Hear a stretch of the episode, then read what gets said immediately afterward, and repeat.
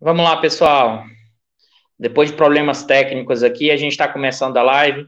Acho que o meu computador deu problema, porque estou fazendo pelo celular. É, apesar de estar tá com cabo e tudo mais, acho que algum problema aqui na. Vamos dizer assim, no. No. No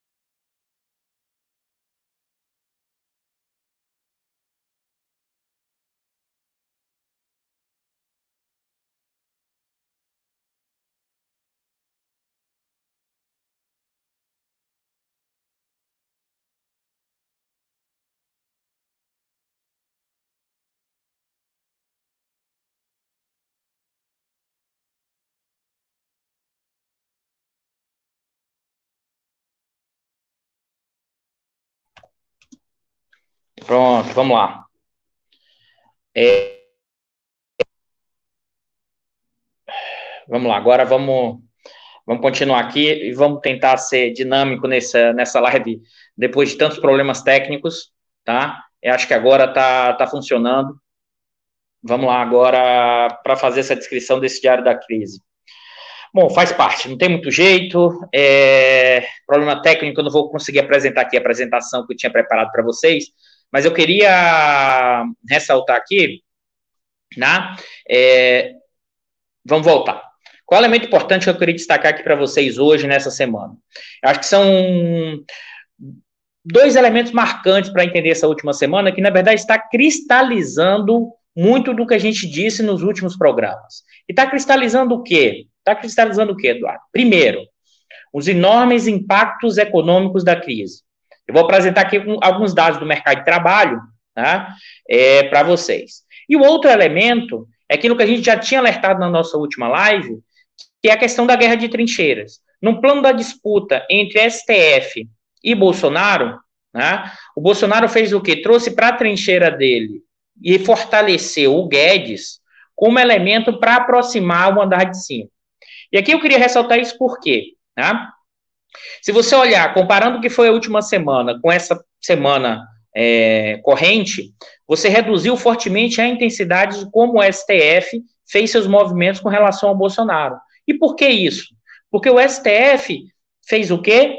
Estabeleceu uma linha de segurança. É assim, Bolsonaro, dessa linha, se você não passar, não enche seu saco. Né? É mais ou menos isso, é meio que básico. E é evidente que o Bolsonaro né, parou por enquanto, mas parou por quê? Porque tem alguns processos avançando sobre os filhos do Bolsonaro. Eu não tenho dúvida nenhuma, o Bolsonaro só confia, confia nos seus filhos, o, o, pilar de sustentação do Bolsonaro são seus filhos, tá? O 01, 02 e 03. Né? Eles pensam, não por acaso, eles é, formaram um clã, né? um clã familiar. Né? E o Bolsonaro, depois da prisão do Queiroz, depois dos efeitos é, do processo contra o Flávio, que vai ser julgado no STF. Observe, não por acaso Bolsonaro diminuiu a intensidade contra o STF. O processo se volta ou não para a primeira instância, ou se mantém a segunda instância, como o Tribunal de Justiça do Rio fez, vai ser julgado no pleno do STF. Então, nesse momento, o Bolsonaro não vai aumentar o tom contra o STF. E, por outro lado, como a gente já tinha alertado em outras lives, o, o próprio é, o Alexandre de Moraes, que foi que comanda né, o inquérito da fake news, se reuniu com os ministros militares do Bolsonaro. Então, o que, que a gente percebe? Observe que a gente, nessa disputa, você tem uma desaceleração estabelecendo linhas limites. Né? E o Bolsonaro não ultrapassou, se, se você observar, e não só o, e não só o STF, até né, o FHC, que estava participando da Frente Ampla, né, falou que temos que ter mais paciência com Bolsonaro. E aqui me chama muita atenção, me chama muita atenção, tá, como a Frente Ampla, que estava ganhando uma dimensão enorme política, como alguns atores diminuíram essa intensidade. Né? Até a Globo passou live do Bolsonaro é, com seu ministro cantando, tocando sanfona. Né? Se você observar nesses últimos períodos, você diminuiu a intensidade tão forte como estava em relação ao Bolsonaro. Tá? Isso tem a ver com o quê? Porque o Bolsonaro trouxe para a sua trincheira, né? fortaleceu ainda mais sua trincheira o quê? O Guedes.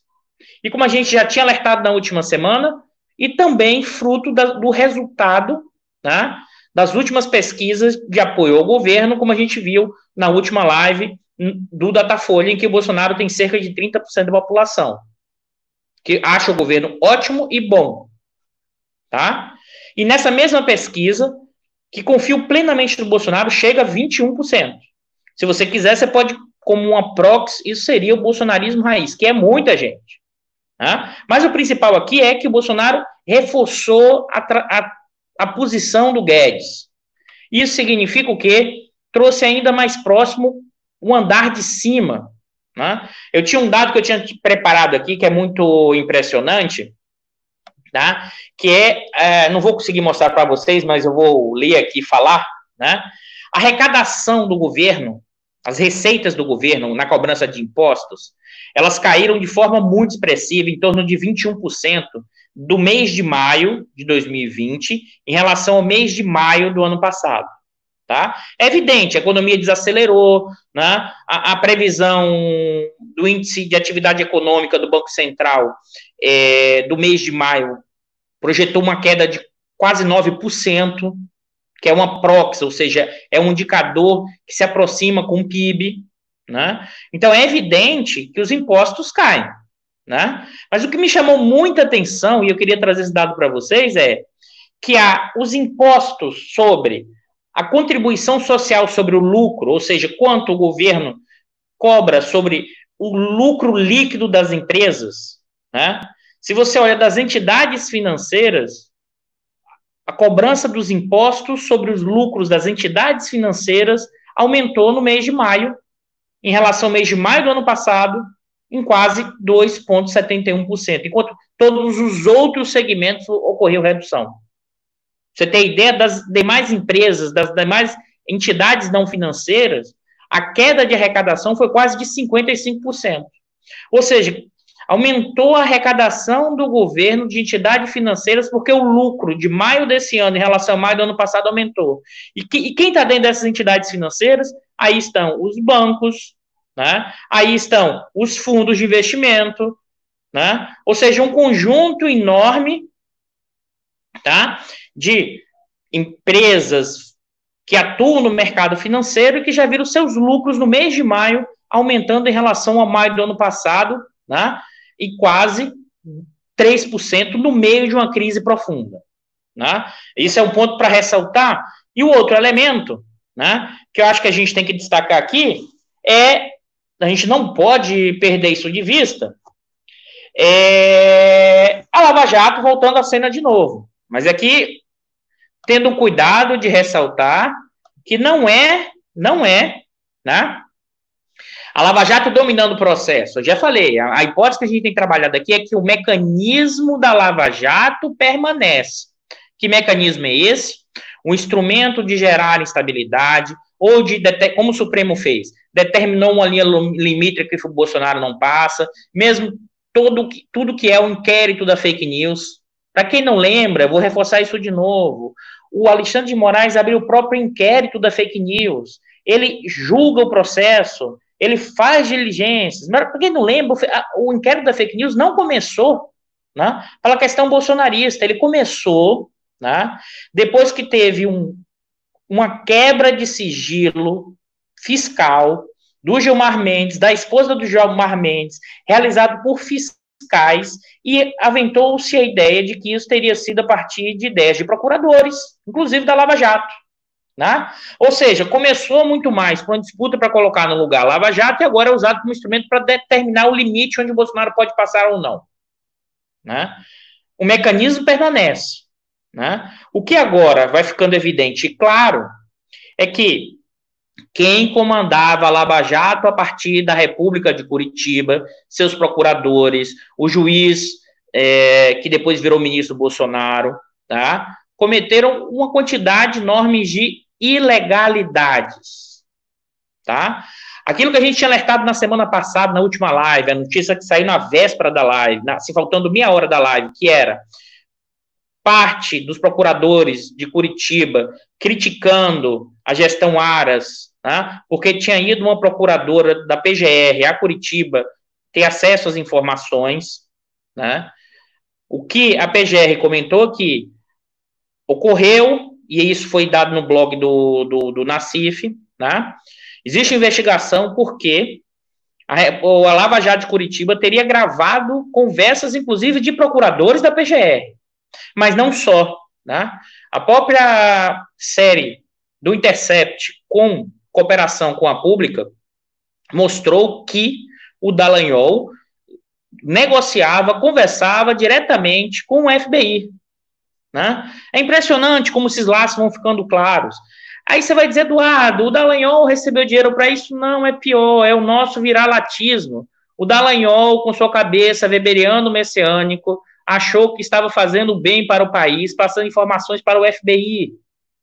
Isso me assusta, é impressionante como nós temos uma questão eurocêntrica, uma ideia de complexo de vira-lata. E não por acaso, esse representante do FBI, como mostrou, ganhou um espaço e repercussão enorme dentro da agência, porque deve ter sido o trabalho mais fácil da história. Os caras devem ter. A gente. O pessoal do FBI deve ter dado muita gargalhada e virou chacota. Por quê? Porque nem precisou gastar nada com essa operação, e mais ainda. O Estado norte-americano, as empresas norte-americanas ganharam bilhões de multas com essas informações que o Dallagnol passou e a Lava Jato passou. Pra vocês terem ideia, só a Petrobras pagou de multa para pequenos acionistas, é, por acionistas minoritários na Bolsa de Nova York, mais de 9 bi. Tá? Então foi uma quantidade enorme, enorme de multas, isso a Embraer, Petrobras, Eletrobras, multas enormes, por quê? Né? Um procurador da República de Curitiba achou que estava fazendo o bem comum, resolvendo a corrupção, passando informações para o FBI, né? e ele diz literalmente isso, sem precisar passar pelo executivo. Né? Aquilo que eu já alertei para vocês aqui é, é, um completo descalabro. Em qualquer lugar que minimamente as coisas estivessem funcionando, esse procurador hoje já estaria com processo ou né, sofrendo uma, coerção, uma condução coercitiva de verdade, porque é impressionante isso. Então, observe que volta e voltou. Aí, qual é a reação da Lava Jato? Observe aqui, ó. É o jogo manjado. Tá? Como você atacou ou foi para cima da Lava Jato de Curitiba, o que, que a, a, a, os outros braços da Lava Jato fez? Quis mostrar serviço e foi agora em cima do Serra. Né? Assim, é, é assim é, é, é, me impressiona porque, e eu fico abismado, é como as coisas vão se repetindo de uma forma tosca e tacanha. Né? As reações são muito parecidas. Né? Então, o que acontece agora? A Lava Jato meio que diz assim: vamos mostrar serviço, vamos dizer que estavam fazendo bem, vamos agora continuar aprendendo e buscando mais. E aí vai em cima do Serra. Novamente, eu estou dizendo que o Serra não tinha esse efeito, mas vem no Serra só agora. Só agora. Tá? Só agora. Serra, Serra e parte do PSDB virou a mosca morta, o Serra, né? E você faz só agora. E por que só faz agora? É uma tentativa de manter a Lava Jato viva, a operação Lava Jato e não o mecanismo, com opinião pública, porque sai uma, uma questão dessa do FBI, né? que desmoraliza completamente a Lava Jato, que, que, que em qualquer lugar do mundo, esses procuradores já estariam sofrendo um processo muito sério, inclusive de perda dos seus cargos e processos criminais. Né? Então, qual é a reação? A reação, vou mostrar serviço e dizer que não, nós, nós somos defensores, nós resolvemos prender todo mundo.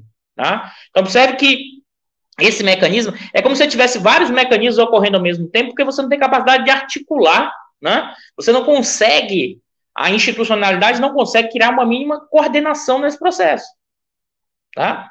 Ao mesmo tempo, se você observa, a Lava Jato volta à tona, por quê? Porque ela é um mecanismo, e aqui é importante, a Lava Jato grampeou todo mundo, pessoal. A Lava Jato coletou uma quantidade de informações de forma ilegal impressionante. E todo mundo quer ter acesso a essa informação para quê? Porque essa informação te garante poder e formas de chantagem para os seus oponentes. Né? Então, tem uma dimensão aqui, o quanto Aras, comandando esse processo de centralização de poder, que vai reduzir o poder das operações, que ganharam autonomia insana, em nenhum lugar do mundo isso acontece, e, ao mesmo tempo, quanto o pessoal da PGR tá, quer obter essas informações e, e tá, utilizar como uma informação privada dentro do aparelho de Estado para avançar em cima de oponentes do Bolsonaro. Tá? Acho que esses dois elementos estão juntos, eles não podem ser separados. Eu é, até ouvi um, um, debate que o Nassif fez recentemente no seu xadrez. E, sim, acho que os debates Nassif são sempre muito interessantes, muito mesmo, mas em algum momento o Nassif acha que o STF está voltando à institucionalidade. Eu desconfio que não. Na verdade, o que o STF está fazendo é se defendendo tá, dos ataques dos bolsonaristas, e mesmo assim, uma defesa que é feita a partir do processo da fake news, que é um processo que começou todo torto. É muito puxadinho. Tá? É impressionante que é muito puxadinho. E você começou fazendo esses puxadinhos, quebrando as regras, desvirtuando, e aí você tem dificuldade agora de reverter isso. Esse é um, um, uma dimensão, um cenário. A questão toda que se coloca é o seguinte: o Bolsonaro reduziu a intensidade, porque tem os processos dos, dos filhos correndo e ele, ele não quer aumentar a tensão, porque isso vai parar no STF. Né? Por outro lado, os militares né? É, também diminuíram a intensidade, né? estão tentando reduzir a ala olavista no governo, e aqui eu quero ressaltar que a ala olavista difere fortemente dos militares, muito mais de forma, dos militares no governo Bolsonaro, que estão no governo Bolsonaro, muito mais de forma do que de conteúdo. Né? Eu queria ressaltar aqui porque há outro, outro segmento que está na trincheira do Bolsonaro hoje. Se tem o Bolsonaro, tá? os bolsonaristas, tem o Guedes, que representa os interesses enormes do mercado financeiro e mais a manutenção do projeto de desmonte do Estado de privatização. Tá? É o único lugar do mundo que está tendo um debate que é assim, olha, a dívida pública vai aumentar, vamos vender ativos empresas para diminuir a dívida pública. Isso não está acontecendo em lugar nenhum do mundo. Né? Isso não tem a ver com liberalismo, neoliberalismo, isso tem a ver com botim. Esse segmento brasileiro está tentando se aproveitar de como se apropriar de parte do Estado e ganhar dinheiro. Não tem nada a ver com a questão regulatória. A privatização das águas, o que está em curso é a privatização é, das refinarias da Petrobras, da Eletrobras, isso não tem nada a ver com a questão regulatória e nem prestação de serviços universalizantes. Não tem nada a ver com o debate que foi dos anos 90. O que está se fazendo é o seguinte: a gente privatiza, abre, entra o cara, ganha dinheiro. Se vai universalizar o lance melhor ou não, ferre-se. Tá? E o Guedes representa isso. E quando o Guedes entra na trincheira, então, na trincheira do Bolsonaro, agora entra o Guedes né, e os militares do governo que estão nessa trincheira. E é evidente que eles querem reduzir a intensidade do olavismo, mais eles acreditam que o problema do Brasil é a esquerda, mais eles acreditam na coisa do marxismo cultural, mas acham que o olavismo exagera. E mais ainda, os militares voltaram a ter um estado social diferente. Por quê? Passaram a ganhar mais com a readequação da carreira, não entraram né, no regime previdenciário, criaram um regime previdenciário especial, né, o orçamento aumentou em quase 10% as despesas com defesa, né? Porque foi comprado mais fragatas, né? Além de tudo, o orçamento de despesa não vai ser contingenciado nesse ano. Então, assim, para os militares, a meta na loucura, mas ninguém rasga dinheiro. Né? Ou seja, eles estão ganhando mais, eles têm mais estado social e têm mais dinheiro para defesa. Né? Então, sim, eles, de forma pragmática, vão apoiar o Bolsonaro. Eles vão tentar reduzir a intensidade do Bolsonaro no sentido olavista. Mas no plano ideológico, eles estão unificados. Tá?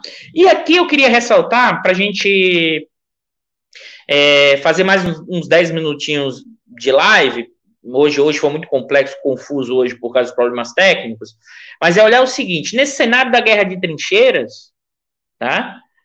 A gente tá, continua atravessado pela crise sanitária da Covid, e aqui eu queria chamar a atenção que a gente, a tendência no caso brasileiro é ficar com um platô alto por muito tempo, porque a gente não teve um planejamento nem de entrada nem de saída, nós já saímos sem nenhum planejamento. Com, é, assim, a gente conseguiu fazer a nossa jabuticaba, que é o seguinte: a gente saiu do confinamento com a curva crescendo.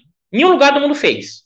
Teve gente que fez, ah, vamos fazer é, contaminação do rebanho, vamos fazer lockdown, vamos fazer vários tipos. A gente não, a gente, a gente conseguiu em nenhum lugar do mundo. Teve gente que, inclusive, não levou em conta a pandemia, tá? A gente conseguiu fazer uma coisa sugêneres. A gente começou um confinamento, que não foi um lockdown, que teve efeitos importantes no, no, no, no início do processo e seu rebatimento para a questão da contaminação, tá? E a gente saiu do confinamento com a curva crescendo. E o exemplo paradigma, e eu estou ressaltando isso por quê? Porque a pandemia Covid deixou muito explícito, muito na cara, muito evidente, né? A situação e o modo de produção que a gente vive hoje, em que a acumulação vale mais do que qualquer vida. Né?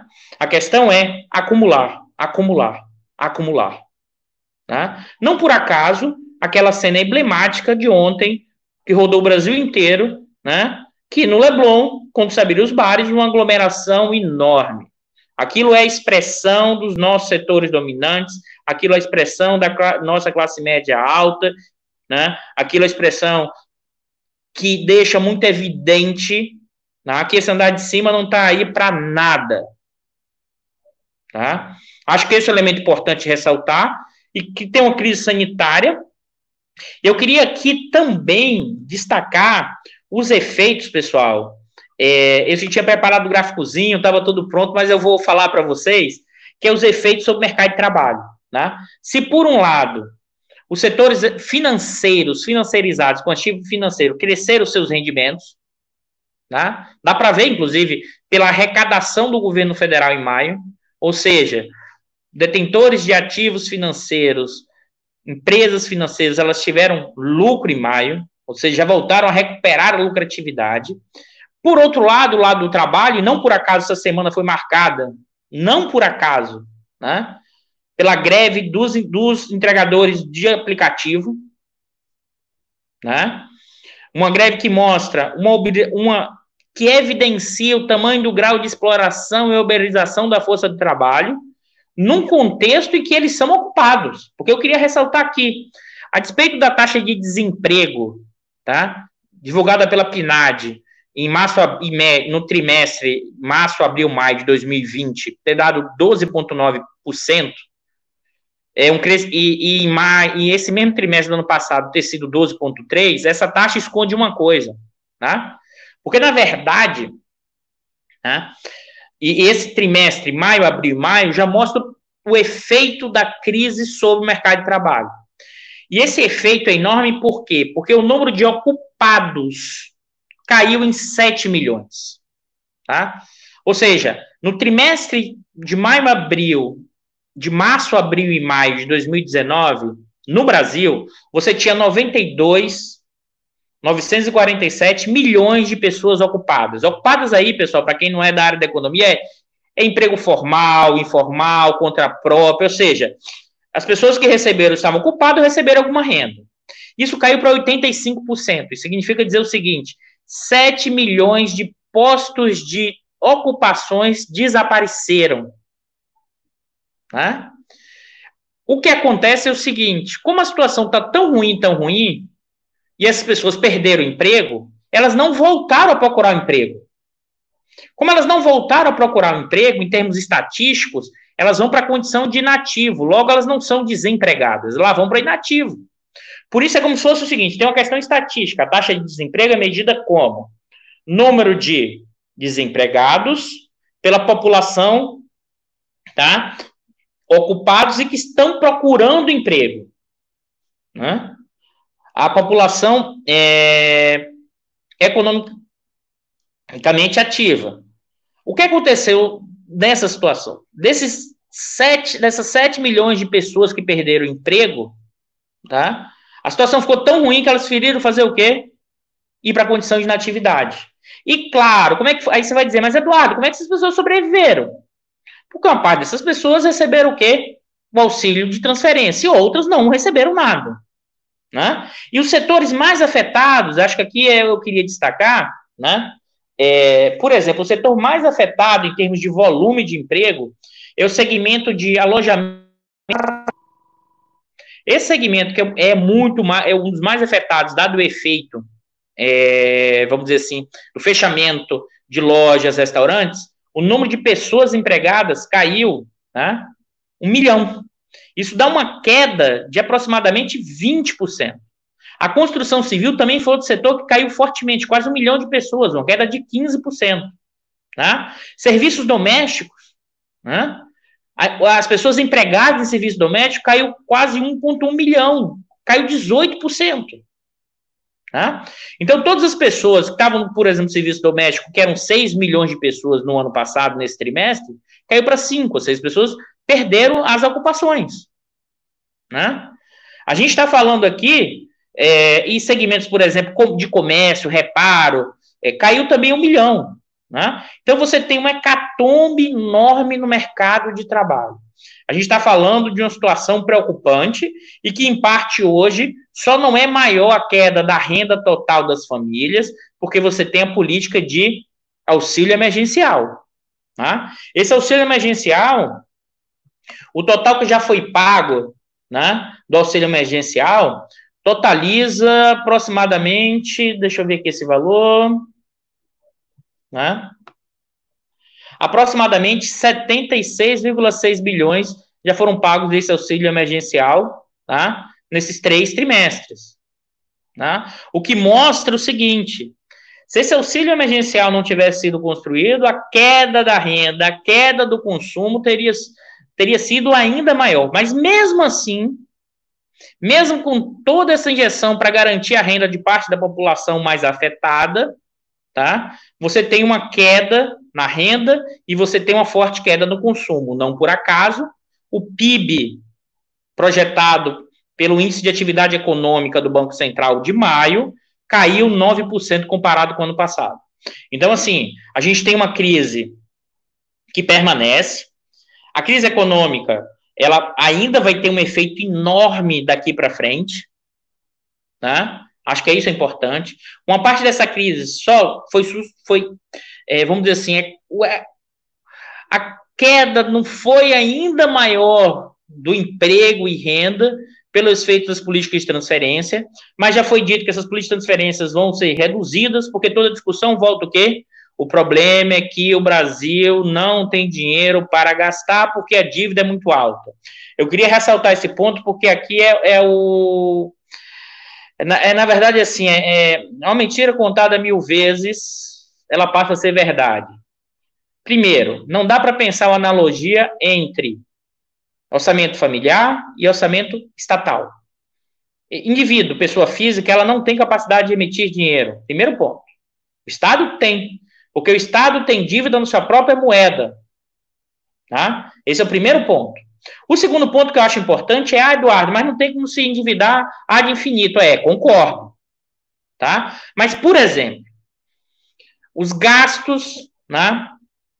É, um estudo do, do que saiu no IPEA do Rodrigo Oraí, né, faz, fala o seguinte: para cada um real gasto em investimento público, um real gera 1,4 de renda. E mais ainda, para cada um real gasto em investimento público, a arrecadação do Estado é maior do que esse um real.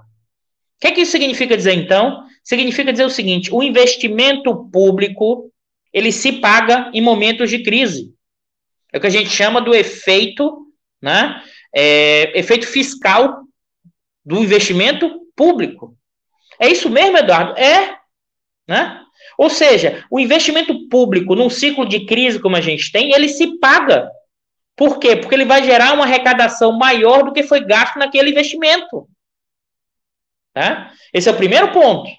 Né? O segundo ponto é: é impossível você sair da crise como a gente vai. Vamos pensar o seguinte: o efeito da pandemia sanitária diminuindo, que ainda continua alto. Vamos voltar a investir, vamos voltar a crescer como? Qual motor? Qual motor do crescimento? Aí você vai dizer, não, Eduardo, vai vir pelas famílias. Pessoal, as famílias estão sem ocupação e sem renda. Então o consumo cai. Se o consumo cai, elas não vão aumentar o consumo. Então, elas não. E mais ainda, elas, as empresas estão quebrando, as empresas estão demitindo e elas não vão consumir, as famílias não vão consumir mais porque elas esperam o futuro até pior. Aí você vai dizer, ah, não, mas vai ser investimento privado, ambiente de negócio, as empresas vão investir porque tem ambiente de negócio, porque tem o Guedes abrindo o mercado, porque tem menos Estado. Pessoal, capitalismo, capitalismo. Business, grana, dinheiro. O empresário só vai aumentar o investimento quando ele acha que vai ganhar mais com esse investimento. E mais ainda, ele só vai aumentar o investimento quando a sua empresa estiver próximo da capacidade máxima de produção. Uma empresa que está produzindo 20%, então assim, tem uma empresa que produz 100 e agora está produzindo 20, eu não vou aumentar o investimento, porque isso aumenta os custos, é lógico. E a gente está vivendo um momento de um nível de utilização baixo, com consumo baixo. Então não vai vir do investimento privado. E alguém pode dizer, ah, mas pode vir investimento externo. Pessoal, né? o investimento externo que vai vir não é investimento, é comprar coisas que vão ser privatizadas baratas. Isso não é, gera dinheiro novo na economia. O que vai acontecer é chineses estrangeiros vão comprar refinarias que vai dar muito dinheiro, vai aumentar o preço, vai aumentar a situação pior para o consumidor, mas eles vão comprar porque estão em condições relativamente baratas. Vão ser colocados à venda ativos importantíssimos barato. E aí você vai ter empresa estrangeira comprando. Isso não gera novo dinheiro na economia. Isso não é investimento. E mais ainda, esse governo atual Tá? Os vários fundos de investimento, quer seja pela questão ambiental, quer seja pelo caos que é essa atividade econômica, como esse governo gere a questão da pandemia, né? o capital estrangeiro está saindo. Tá? E aí você vai dizer, como é que a gente vai crescer? Não vai. E os caras querem fazer um ajuste fiscal em 2021. Vai do seu Armínio, do Lisboa, do Pessoa, do Guedes, do Bolsonaro, todos estão juntinhos. Tá?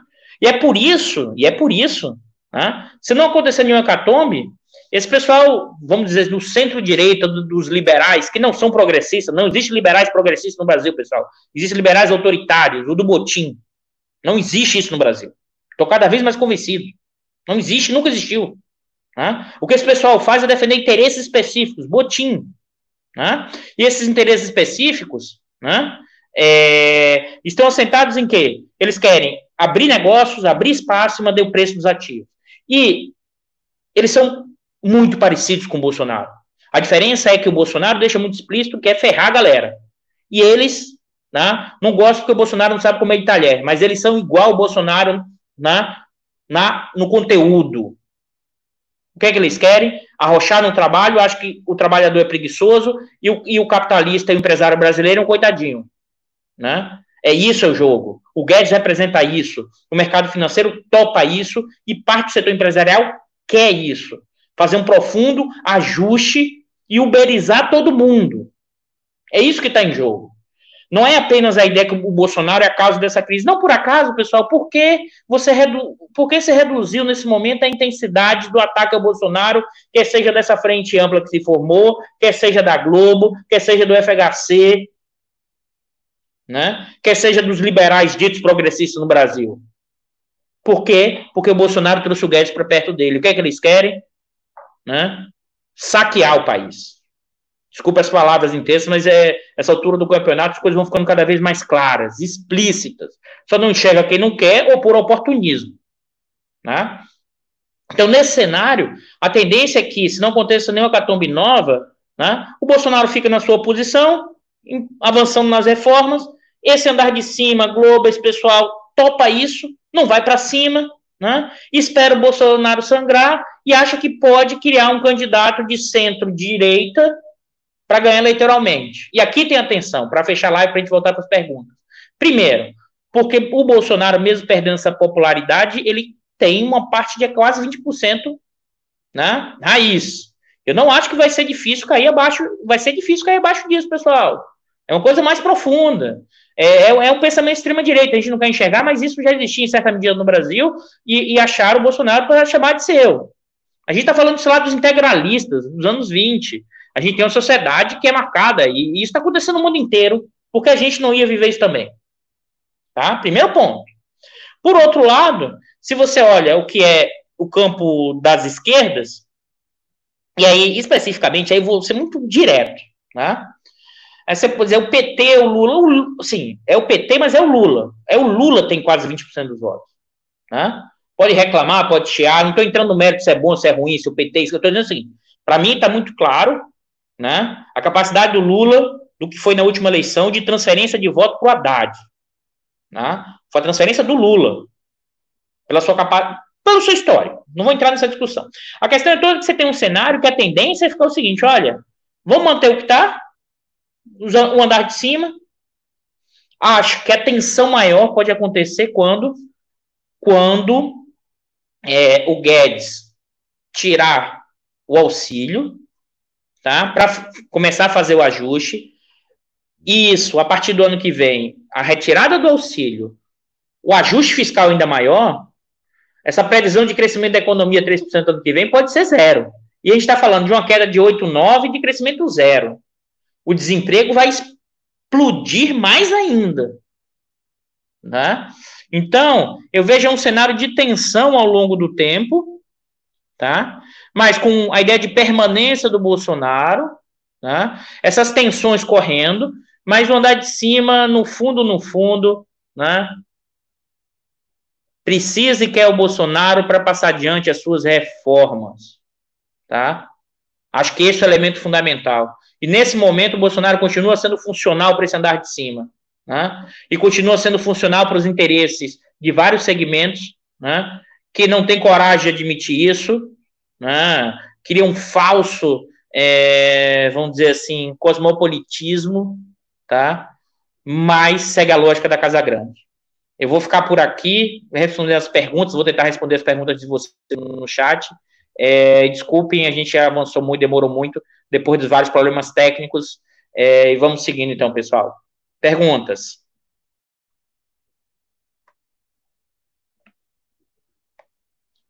Vamos lá.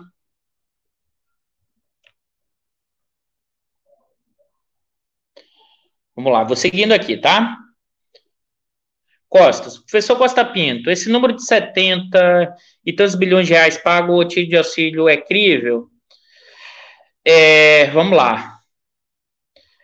É, esse número é um número possível, Costas, porque a estimativa, a estimativa do IPEA é, na amplitude dos pagamentos seria em torno de, antes até do, do, dos pagamentos, seria em torno de 90 bilhões, tá? E eu acho que, se você observar é, os, os, os, o pagamento tem chegado na ponta, e aqui eu queria ressaltar uma coisa, que é o seguinte: é, uma parte da população com esse auxílio aumentou a renda.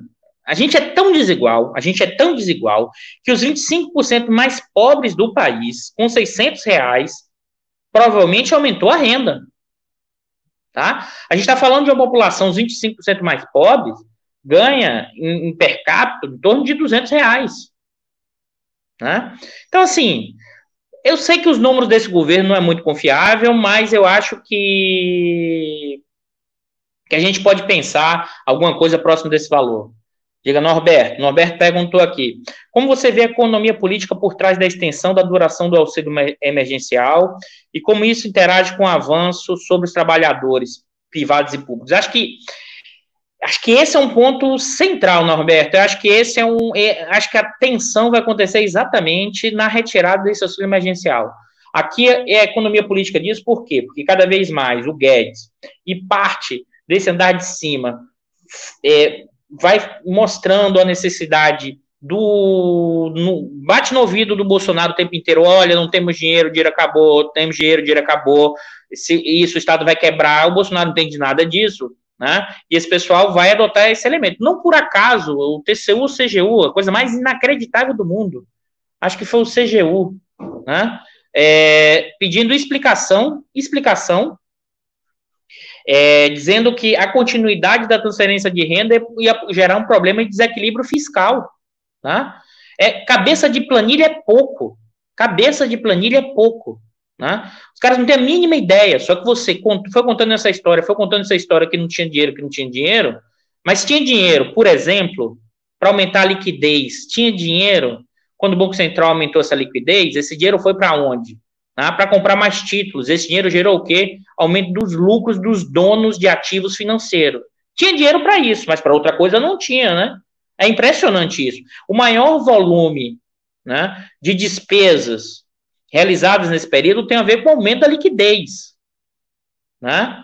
É, e eu acho, Norberto, que esse vai ser um ponto de tensão, esse é um, esse é um, esse é um momento da retirada, o quanto isso vai tensionar no andar de baixo.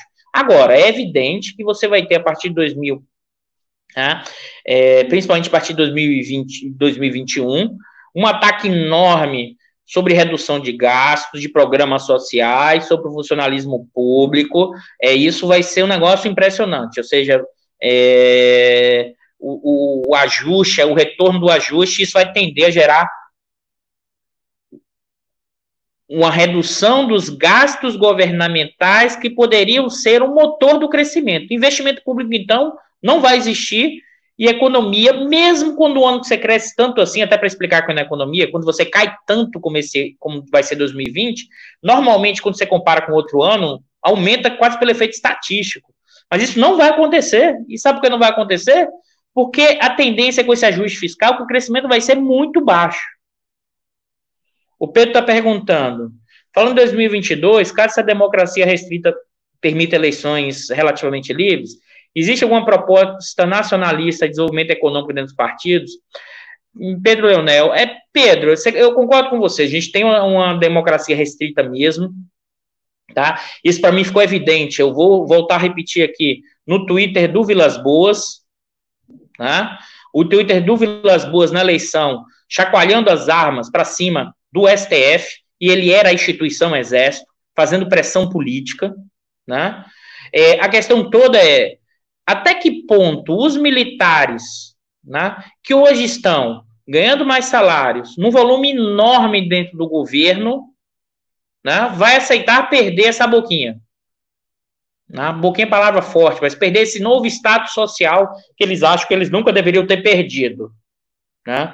Bom, dada a gestão do ministro da Saúde, acho que deveriam ter perdido mesmo, mas vamos seguindo. Eu acho que, é, em termos de nacionalismo, desenvolvimento econômico e partidos de esquerda, a gente tem aqui alguns partidos com certo nacionalismo, mas aqui eu acho, é, Pedro, é, o enfrentamento vai ser grande para pensar a ideia de nacionalismo. Eu acho que o nacionalismo tem que voltar, mas tem que ser focado também na questão distributiva.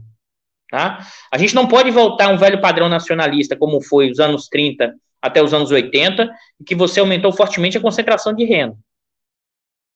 Ele tem que avançar, é evidentemente a autonomia. A gente tem um, um, um projeto de investimento público um elemento fundamental, tá? retomar as cadeias globais, as cadeias locais de valor, integrando-as, mas de outra forma. Mas eu acho que por enquanto os projetos não estão tão claros, não. Eu acho que assim, se você pode, se você pensar num projeto mais nacionalista, que foi desenvolvimentista clássico, vamos dizer assim. O Ciro até apresentou esse projeto na última eleição, mas já meio embolou essa história com a, a questão de, de alguns senadores do PDT votando na questão é, do saneamento básico. Então, assim, eu acho que a esquerda ainda está muito perdida, sabe, Pedro? É, o Armando. Fala dos militares, professor. É, acha que eles apoiam gol, um golpe? Eu acho que eu, Armando, Bruno, nesse momento, eu não acho condições nenhuma de ter um golpe nesse momento, tá? Nesse momento, a gente não sabe no futuro, não sei 2022, então, nesse momento, a força que o Bolsonaro tinha diminuiu, né? Eu não acho que poderia haver um golpe como foi em 64, porque em 64 você tinha um apoio dos militares, empresarial, de uma parte enorme da população e da imprensa. Basta olhar o que foi o editorial do Estadão do Globo logo depois de 1964. E mais, o Lacerda, o próprio JK, um apoio discreto, tá? Mas apoiaram e, e, e os grandes jornais diziam, estamos livres do comunismo.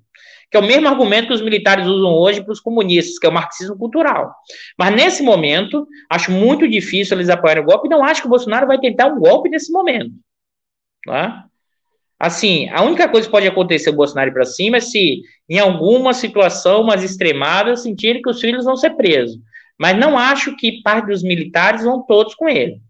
É muito mais, é muito mais fácil de acontecer uma quartelada maluca, confusa, do que um golpe clássico articulado. Tá?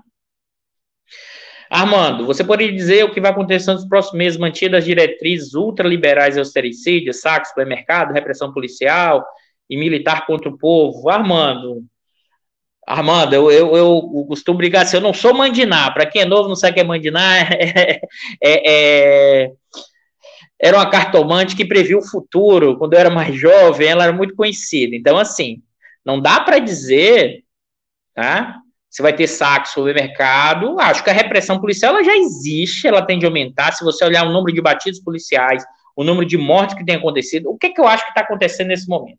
Na pandemia, está todo mundo usando a situação da pandemia, tá? Para avançar em suas questões. Então, por exemplo, o número de mortes, né, em ações policiais aumentou fortemente durante a pandemia.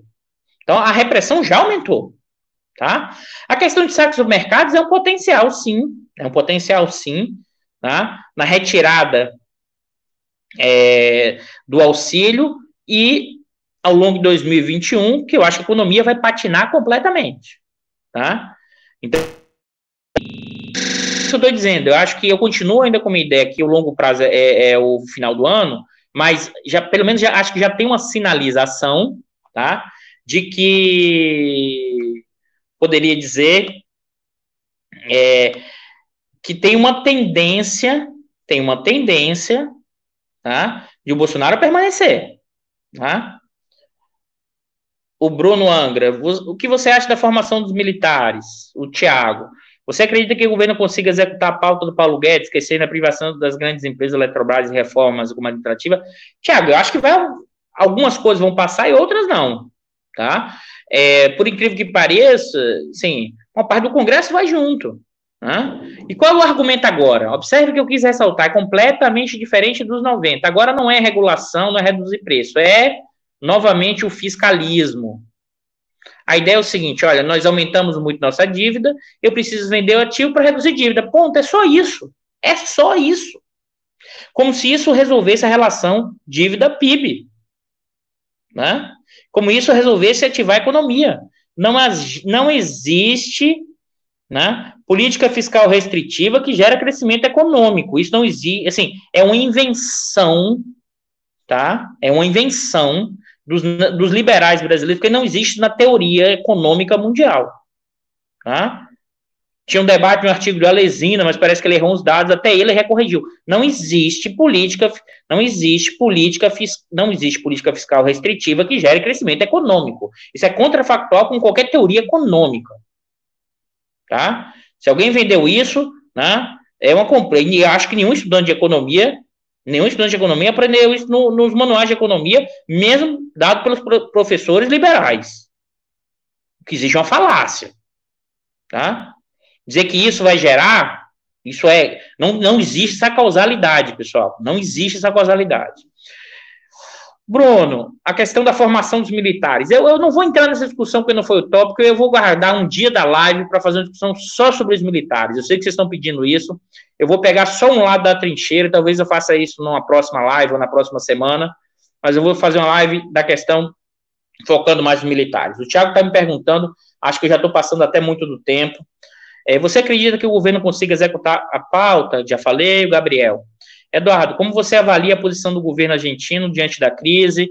Gabriel, eu vou deixar isso para outra live, que é questão externa. Aí, mas eu vou fazer uma propaganda, Gabriel. É, a gente tem discutido conversas no, no, canal do IEDA, com outros professores do Instituto, no canal do, do Estudo de Economia, discutindo a questão da América do Sul, América Latina, sobre posições é, dos efeitos da Covid e da reação de alguns países nesse período, tá?